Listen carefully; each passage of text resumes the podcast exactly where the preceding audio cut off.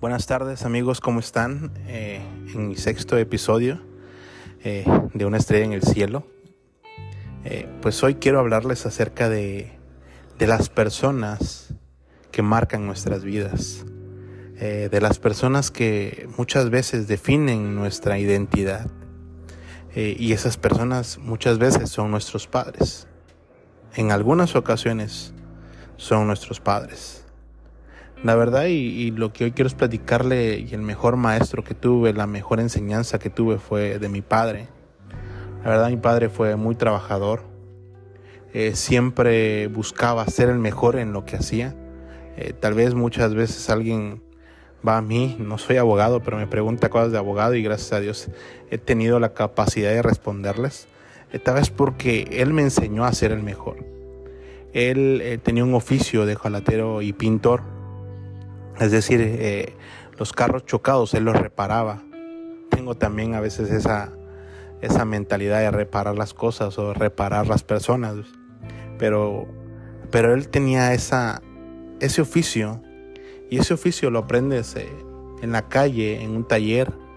Pero él recuerdo que compraba libros para estudiar y yo miraba eh, que había técnicas dentro de esos libros para pintar y él las aplicaba, ¿no? O sea, aparte de que tenía la práctica, buscó la teoría, ¿no? Y la verdad es que dije, si eres ojalatero lo vas agarrando con experiencia, pero él no, él también quería saber, eh, no sé, cómo se hacían las cosas realmente, ¿no? Y, y él compraba libros acerca de, pintura, la verdad es que siempre he dicho, él fue un buen pintor. Nadie, creo nadie de mis hermanas ni yo, eh, sacamos este privilegio de saber dibujar eh, pero bueno, eh, en algún momento tal vez este, algún, alguno de sus nietos lo hará, ¿no? Y la verdad es que mi padre me regaló muchos, eh, muchos momentos que, que fueron agradables a mi vida. La verdad es que puedo decir que si me encanta viajar es gracias a él. yo recuerdo que tal vez hacía el esfuerzo, siempre nos llevaba a la playa, éramos pequeños, viajábamos cada, no sé, cada 15 días a la playa, comíamos en un restaurante, nos metíamos a la alberca, nos íbamos a la playa, que pues también gracias a Dios estamos vivos, porque también en la playa con mis hermanas estuvimos a punto de morir ahogados, pero Dios en su máxima misericordia siempre nos sacó del agua, la verdad es que eso lo puedo decir, creo que fueron como dos ocasiones de pequeños. Eh, también la música fue parte esencial de mi padre, Marco Antonio Solís, José José, eh, Camilo VI, eh, entre otros eh, artistas como Bee los Beatles, The Doors, no sé, un sinfín de, música en inglés.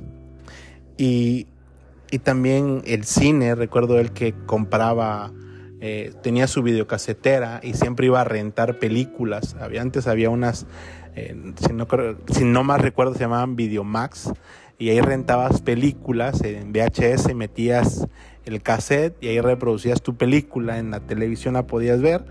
Y la verdad a mi papá le encantaba hacer eso. Y la verdad es que muchas de esas cosas marcaron nuestras vidas, ¿no?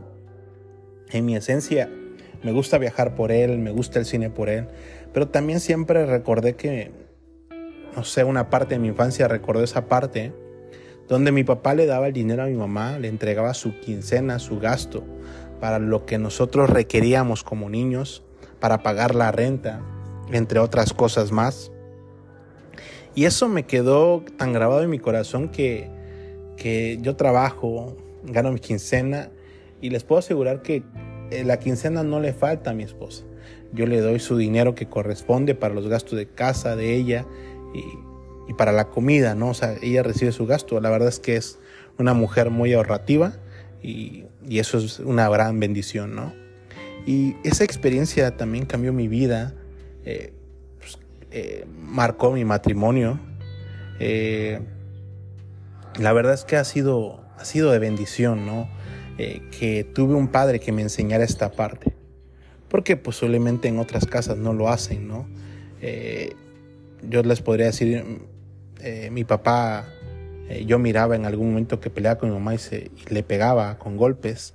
Y pues eso, eso es una experiencia que, que yo viví junto con mis hermanas, pero Les puedo asegurar que hoy en día, eh, y, lo sabe mi esposa, que ya mañana este, estamos cumpliendo nueve años, seis meses de casado.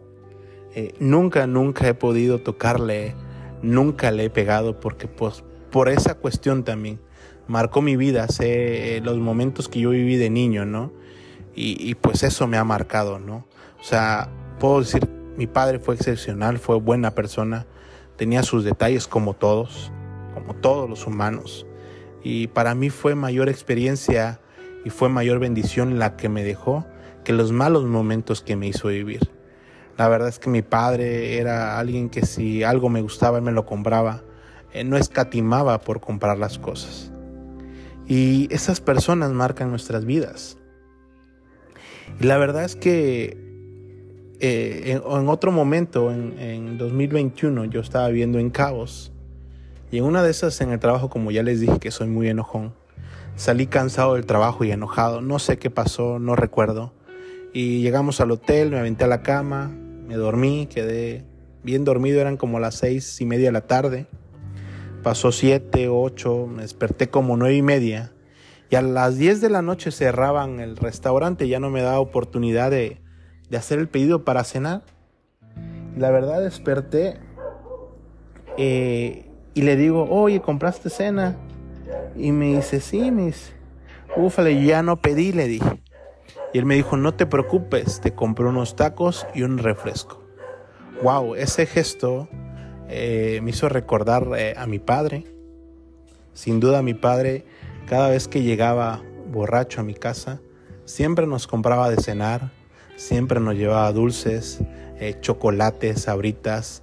La verdad es que tuve una infancia inigualable, me encanta mi infancia, no la cambiaría por nada.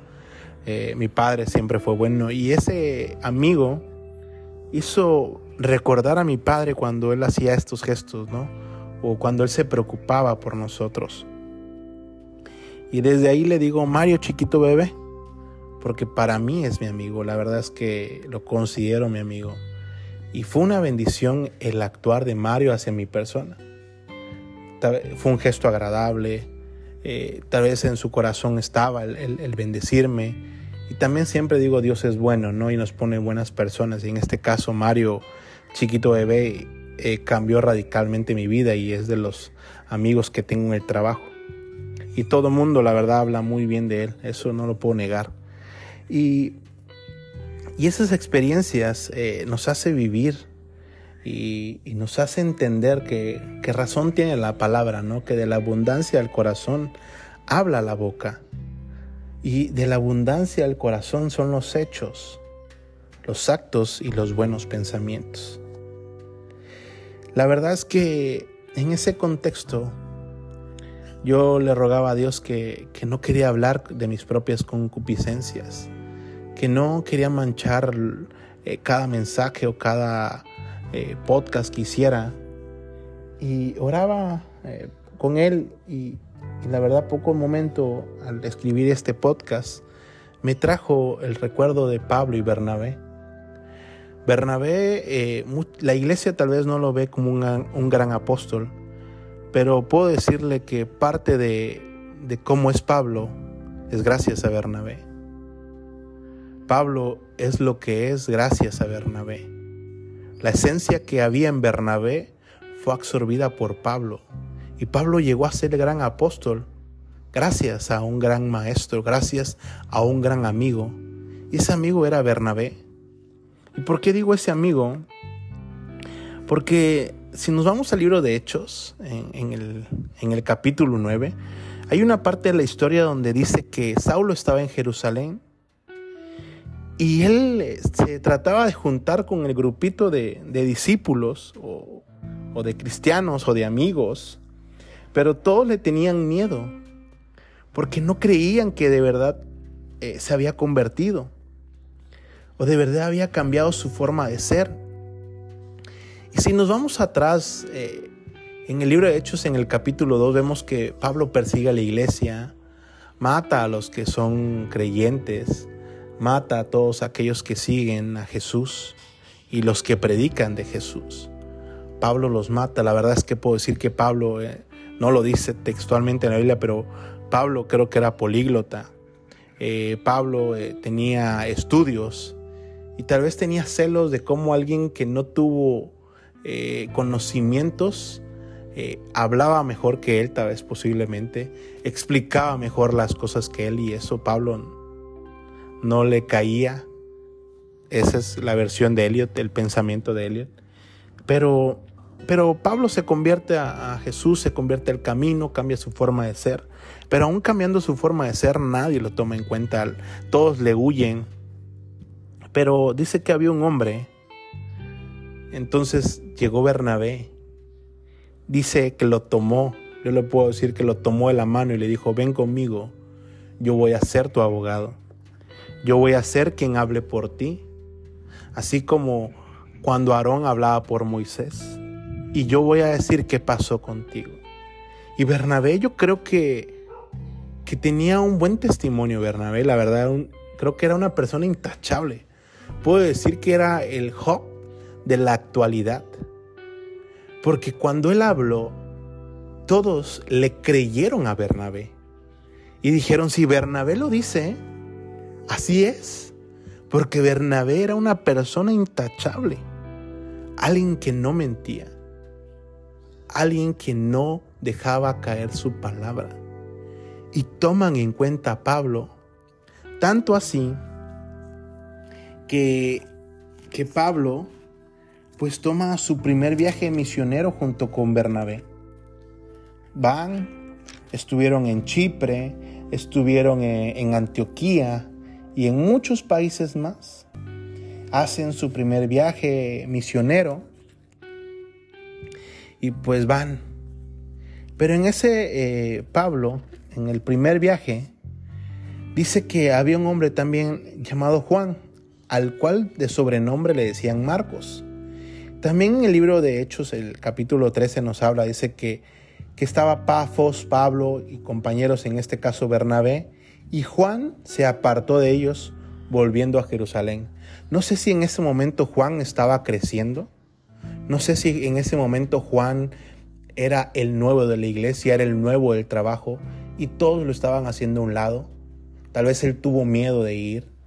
Eh, tal vez Pablo también representó al amigo nuevo, al amigo que llega a la cuadra a, vivir por cuestiones de que sus padres se tienen que trasladar por trabajo a ese lugar y llega y nadie le habla. Siempre va a haber ese amiguito que vente, ven a jugar. O el nuevo del trabajo y ven, te enseñamos cómo se hacen las cosas. Pablo tal vez era esa persona, eh, se sentía solito. Y, y Pablo tenía ese, esa enseñanza de Bernabé, pero no era, no era maduro como lo era Bernabé.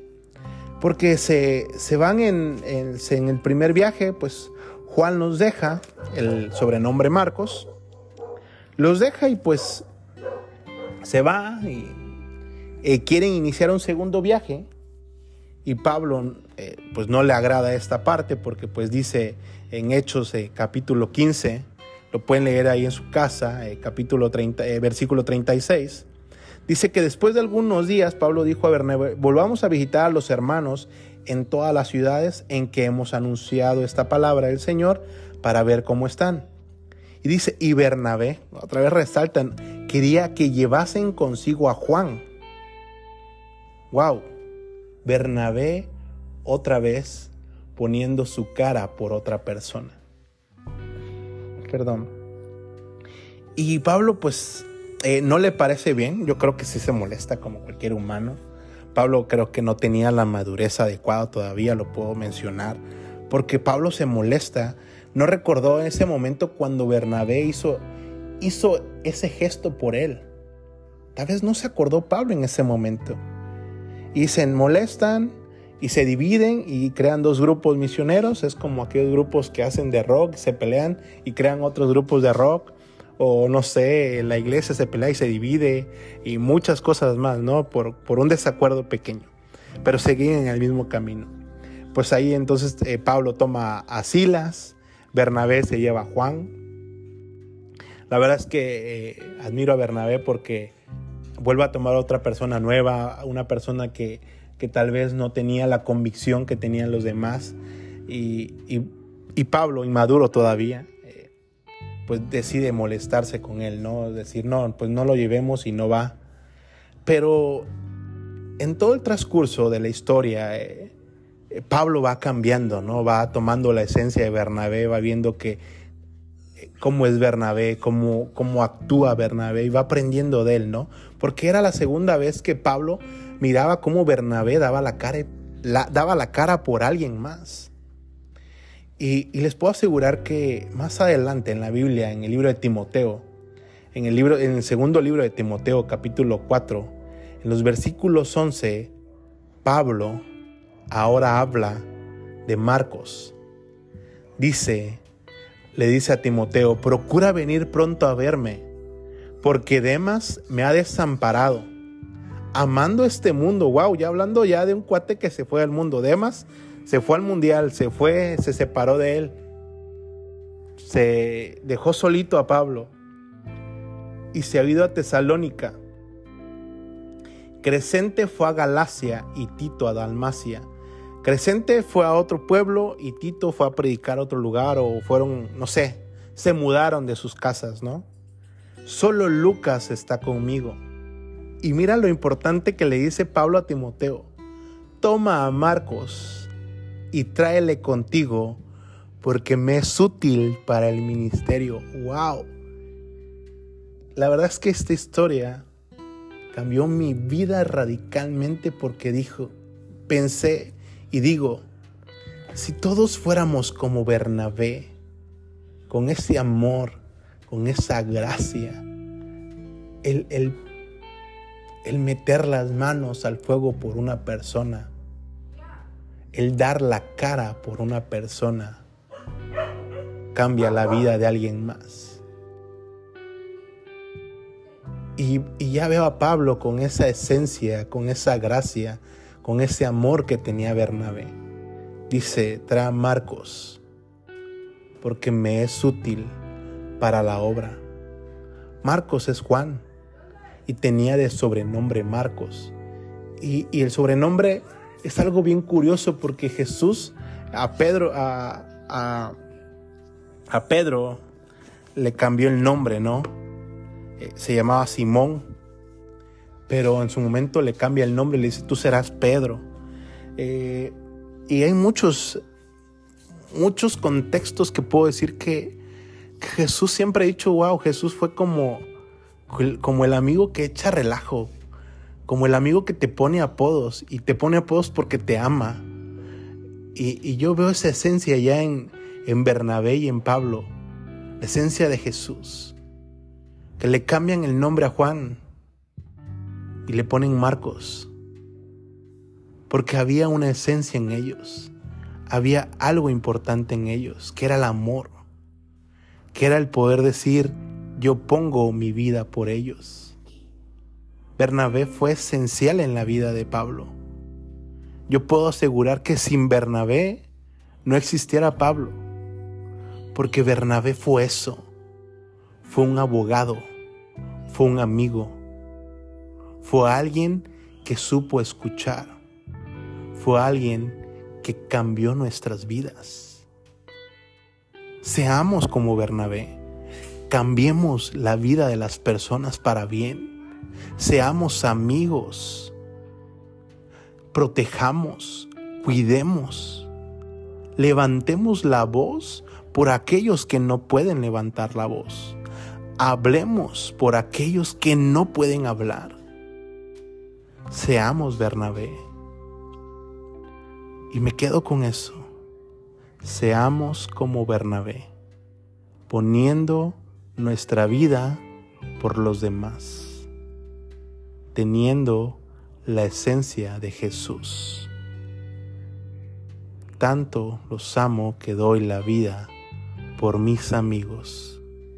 Jesús los miraba como, nos mira como amigos. Bernabé miró a Pablo como amigo, miró a Juan como amigo.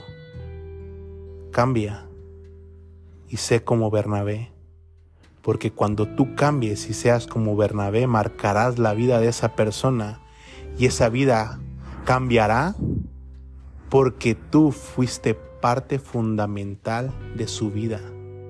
Sea un Bernabé. Busquemos a Bernie. Seamos como Bernie. Necesitamos ser como Bernie. Y en eso me quedo. Tenemos que tener el corazón de Bernie. Y este episodio se va a llamar ¿Eres tú como Bernie? Bueno, muchas gracias por escucharme. Espero que sea de bendición. Y de verdad, si necesitas eh, ser escuchado, mándanos un correo a hlopez.7 hotmail.com